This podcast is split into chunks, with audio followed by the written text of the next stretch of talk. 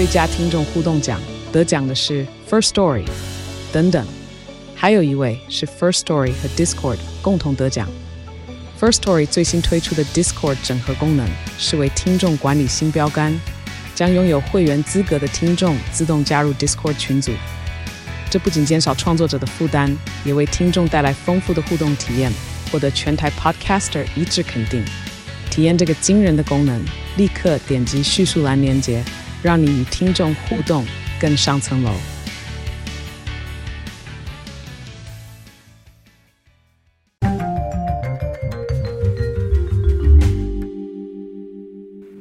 Hello，大家好，欢迎回到世界忙什么的 World in Five Minutes，我是这个节目的主持人 Morris，很开心又可以跟大家在这边分享这个世界大小事情呢。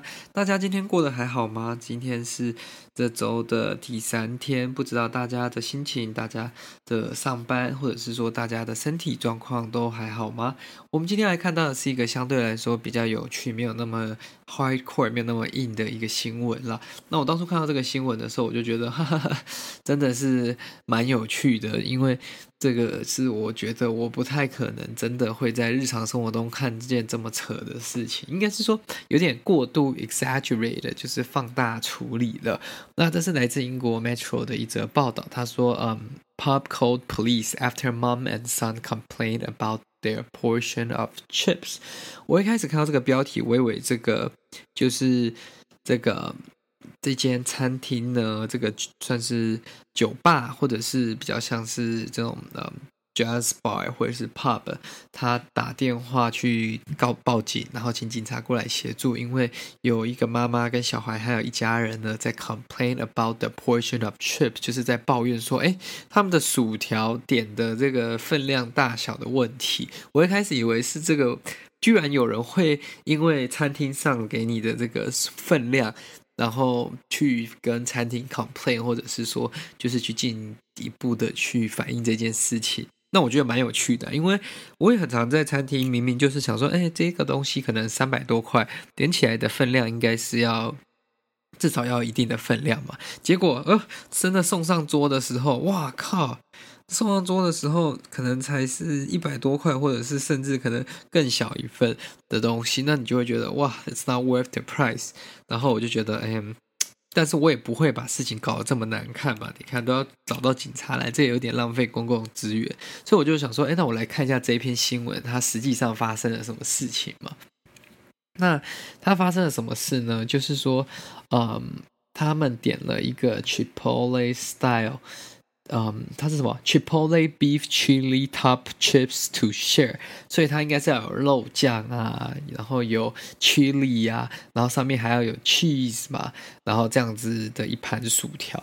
但是他们就是他们拍的照片，就是只说他们送来的薯条上面完全没有 cheese，只有一点点碎肉，一点点 chili，就是 mix 在一起，就是肉跟辣椒酱那就呃 mix 在一起，然后很随意的就上菜，根本长得跟图片上面完全不一样，连一点 cheese 都没吃到，他们就非常的愤怒，然后他们就跟这个餐厅做反应嘛。那他们说，因为这时间已经晚了，他已经接近十点，然后他们准备要关门，就是厨房要休息了，厨师不愿意再重新再煮一份，然后所以一开始他们是说，哦，没关系，他们可以退他们的餐费，OK。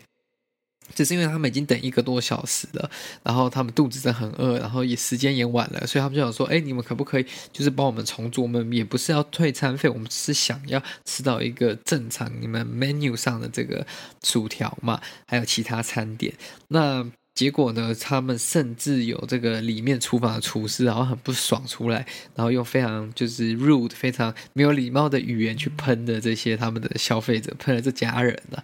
然后后来他们就可能就是情势就有点像是那种一发不可收拾，一碰即爆，然后可能这个争议论争议就变得更大了。然后最后这间餐厅选择了去叫当地的警方来协助处理。那最后好像。还是有退钱，但是也没有退全部的钱。不知道他没有想说这个新闻没有讲说，哎，最后发生了什么事情？但他有特别写说，the police came and gave both parties，就是给了双方两边的人呢 a word of, of advice，就是跟他们各自给了一些建议，可是他也没有想说，哎，警方来了给了什么建议？因为我相信警察来听到他们为了这个薯条吵架，应该也是蛮傻眼跟蛮不爽的，说 Are you kidding me？这个晚上十点多你叫我出来，因为你们在为了这个薯条吵架，真的太好笑了，太夸张了。Anyways，这是我觉得大家可以思考的一个问题啦，就是在我们当中，其实我们生活当中很常去一些餐厅啊，或者是买一些东西的时候，你。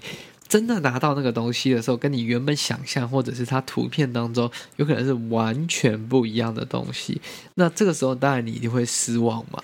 我觉得啊，如果是我自己，如果是在那种虾皮啊上面随便乱买的东西，它如果来。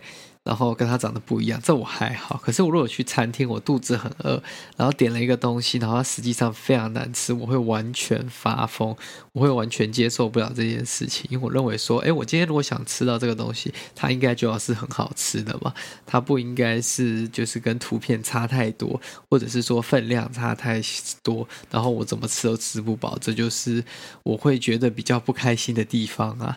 呃，我不知道呢。那你们呢？你们会觉得什么样的东西会真的惹毛你呢？什么？还是你有没有什么不好的消费经验想要分享呢？